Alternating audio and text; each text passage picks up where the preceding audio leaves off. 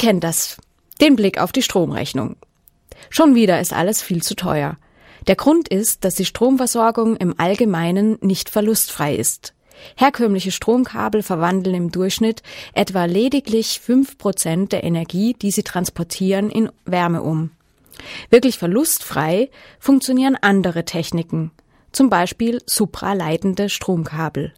Sie werden mit Hilfe von Stickstoff auf minus 200 Grad Celsius gekühlt und können so verlustfrei Strom transportieren.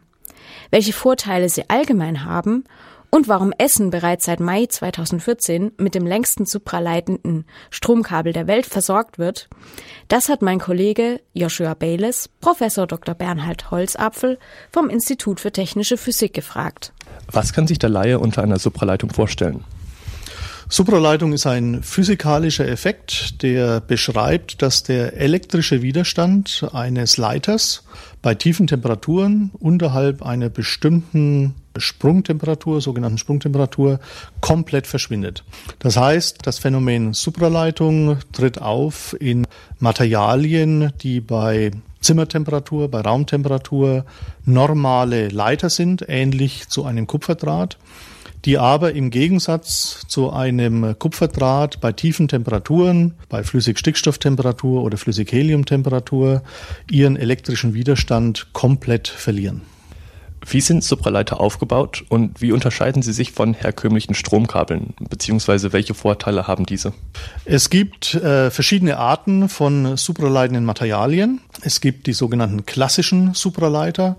Das sind metallische Supraleiter, meistens auf Niob-Basis, Niob-Titan, Niob-Zinn. Diese Supraleiter können zu Drähten verformt werden, so wie man einen Kupferdraht auch zu einem langen Draht ziehen kann und sind aber nur bei sehr, sehr tiefen Temperaturen, bei minus 270 Kelvin, supraleiten. Aus diesen Materialien sind alle aktuellen Anwendungen, wie zum Beispiel MRI-Magnete, aufgebaut. Daneben gibt es die Hochtemperatur-Supraleiter, wobei Hochtemperatur äh, in Anführungsstrichen äh, zu sehen ist, denn die Supraleitung tritt auch erst bei der Temperatur von etwa minus 200 Grad Celsius auf. Diese Hochtemperatur-Supraleiter sind keramische Materialien und können daher nicht einfach zu einem langen Draht gezogen werden. Hier müssen andere Ansätze äh, verfolgt werden, um einen langen supraleitenden äh, Draht herzustellen. Man realisiert dies zum Beispiel, indem auf metallische Trägerbänder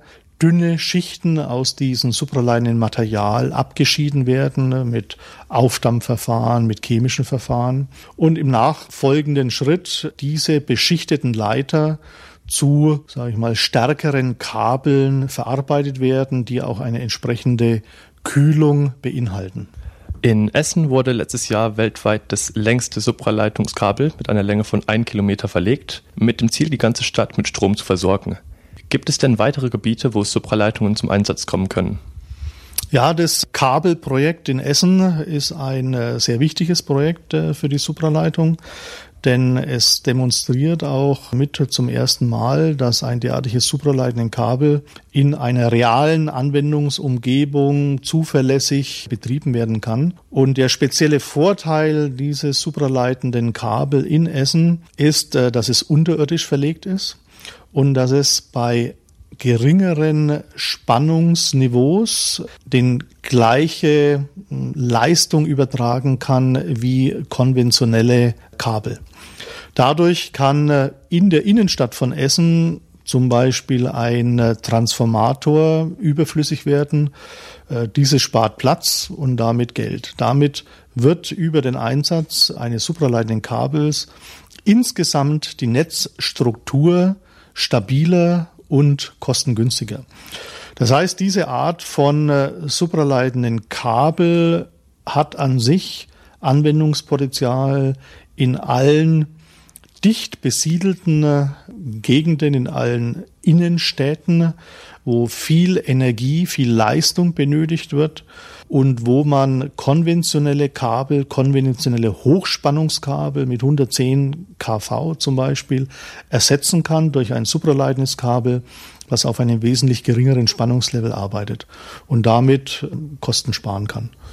Supraleitende Stromkabel müssen stets mit Stickstoff auf etwa minus 200 Grad Celsius gekühlt werden. Auch die Produktion dieser Kabel ist eine kostenspielige Angelegenheit. Wird langfristig am Ende wirklich gespart? Das hängt ganz entscheidend von äh, den Kosten äh, des Ausgangsmaterials äh, zusammen. Das heißt, wie kostengünstig kann ich ein derartiges supraleitendes Band, eine derartige supraleitende Beschichtung realisieren? Aktuell werden weltweit typisch etwa circa 500 bis 1000 Kilometer supraleitende Draht pro Jahr hergestellt. In diesen Volumina ist der Preis pro Meter Länge noch typischerweise um einen Faktor 10 zu hoch, um wirklich ökonomisch kostengünstig zu sein.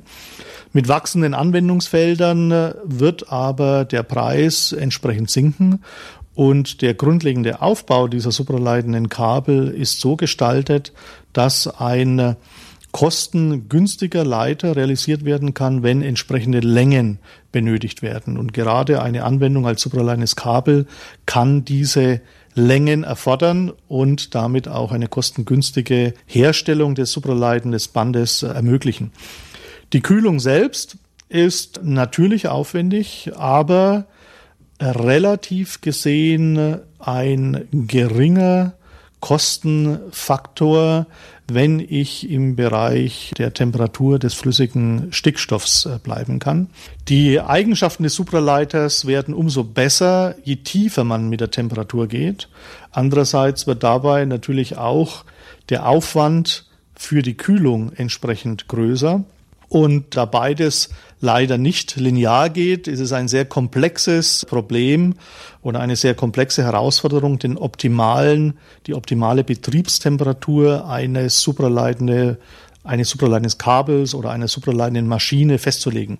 Das ist nicht immer die Temperatur des flüssigen Stickstoffs. Das kann auch ohne weiteres bei tieferen Temperaturen sein. Man muss das Gesamtsystem betrachten, um die ökonomischste Betriebsvariante zu evaluieren.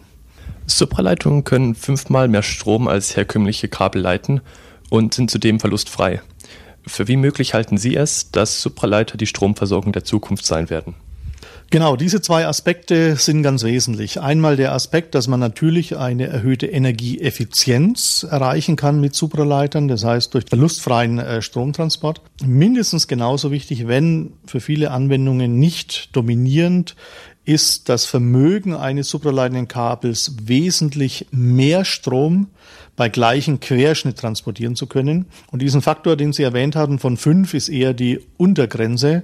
Wenn Sie Stromkabel äh, vergleichen zwischen normalleitenden Kupferkabel und einem supraleitenden Kabel, dann ist dieser Unterschied in der Stromtragfähigkeit deutlich größer, bis zu einem Faktor 100.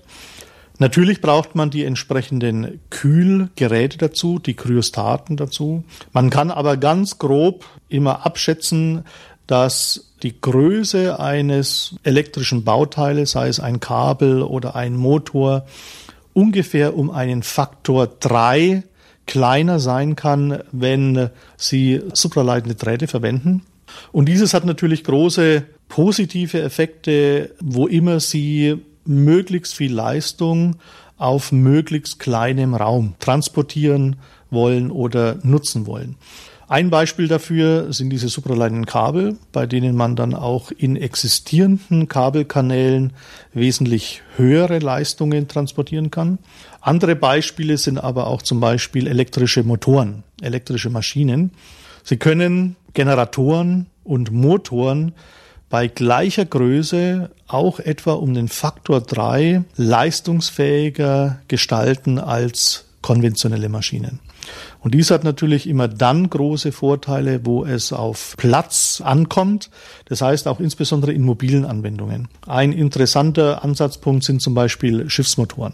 Denn in einem Schiff ist der Platz begrenzt und wenn ein entsprechender 40 Tonnen Motor konventionell auf einmal dann nur noch äh, zwölf Tonnen wiegt und entsprechend kleiner ist, ist das ein sehr, sehr großer Vorteil. Äh, neben diesen mobilen Anwendungen sind äh, natürlich zum Beispiel auch Generatoren sehr interessant, da man mit dem Supraleiter die Effizienz, den Wirkungsgrad dieser Generatoren deutlich steigern kann. Auch wenn konventionelle Maschinen schon Wirkungsgrade von etwa 99 Prozent haben, so kann man doch mit dem Einsatz von supraleinen Materialien einen Sprung von 99 auf 99,5 machen oder anders ausgedrückt, ich kann die Verluste halbieren.